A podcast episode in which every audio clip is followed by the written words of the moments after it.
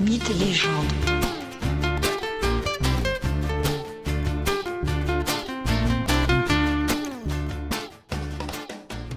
Bonjour à tous et bienvenue dans ce nouvel épisode de Mythes et légendes. Aujourd'hui, je vous invite à découvrir ou redécouvrir le mythe d'Oedipe. Il nous est connu souvent au travers de la lecture psychanalytique qu'en a livré Sigmund Freud. Je vous propose tout de suite de nous plonger dans le plus terrible des mythes, la plus dramatique des légendes.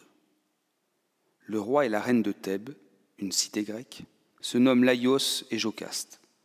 Tous deux ont un fils. Celui-ci se prénomme Oedipe.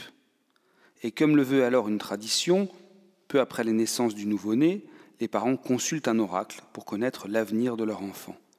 Avenir sûrement radieux et bien sûr royal. Mais comme Laios et Jocaste sont les souverains de la puissante cité de Thèbes, ils ne consultent pas un simple oracle local. Non, ils se rendent auprès du plus célèbre oracle d'alors. La petite famille part pour Delphes, au temple d'Apollon, là où officie la Pythie. Delphes se trouve à quelques kilomètres de la mer, sur les pentes boisées et raides de montagnes faisant face au Péloponnèse.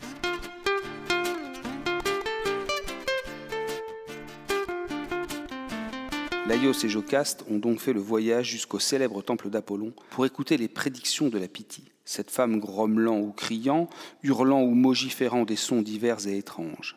Les sons émis par la Pythie sont alors interprétés par des prêtres d'Apollon qui livrent aux demandeurs un oracle, une prédiction. Et que disent les prêtres au roi et à la reine de Thèbes? Leur prédiction est bien étrange et inquiétante. Oedipe, leur si cher fils, tuera son père et épousera sa mère. Voulant échapper à leur destin, les parents décident rapidement de se débarrasser de leurs si dangereux bambins. Oedipe est donc abandonné dans la montagne, les deux pieds percés et liés. Les bêtes sauvages mangeront sans aucun doute le nouveau-né. C'est un serviteur du couple royal de Thèbes qui doit exécuter la terrible tâche. Mais voilà qu'en chemin, alors que le bébé pleure, le serviteur, touché, troublé, décide de le confier à un berger rencontré par ici. Le berger n'est autre qu'un homme travaillant pour le roi de Corinthe, Polybos. Il lui apporte l'enfant, car Polybos n'a pas d'héritier et s'en lamente. Oedipe est ainsi élevé dans le palais de Corinthe, comme le fils du roi.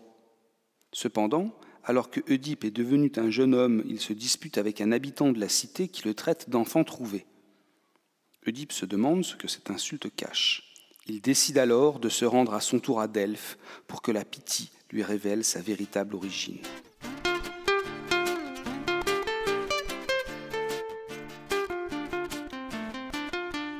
Mais sur la route qui le conduit à Delphes, Oedipe arrive à un croisement de deux chemins. Là, un vieillard monté sur un large char s'adresse vivement au jeune prince de Corinthe et exige que celui-ci s'écarte pour le laisser passer. Il n'en faut pas plus à Oedipe, qui est de caractère sanguin, pour saisir son glaive et blesser mortellement ce vieillard bien arrogant. Bien entendu, cet homme sur le char n'est autre que Laios, son propre père naturel. Oedipe vient de réaliser la première partie de la prédiction. Il a tué son père. Poursuivant son chemin, Oedipe arrive non loin de Thèbes. La route est bloquée par un monstre immense et terrifiant, le sphinx, c'est-à-dire un lion à tête de femme. Le sphinx est bien installé au milieu de la route, il arrête les voyageurs et leur pose une question. Si la réponse est erronée, le sphinx dévore le voyageur. L'énigme est la suivante. Quel est l'animal qui le matin marche sur quatre pieds, à midi sur deux pieds et le soir sur trois? Oedipe répond rapidement et justement, cet animal est l'homme. En effet, au matin de sa vie, il marche à quatre pattes, puis à deux pattes dans sa maturité, et enfin, au soir de sa vie, il s'appuie sur une canne, marchant ainsi à trois pattes. Battu, le sphinx se suicide et libère ainsi Thèbes de sa si terrible présence. Les Thébains désirent alors remercier le jeune homme pour ce qu'il vient de faire. Ils le font roi et lui donnent pour épouse Jocaste, la reine récemment veuve de Laios. Voilà la seconde partie de la prédiction qui s'accomplit. Mais l'histoire n'est pas finie.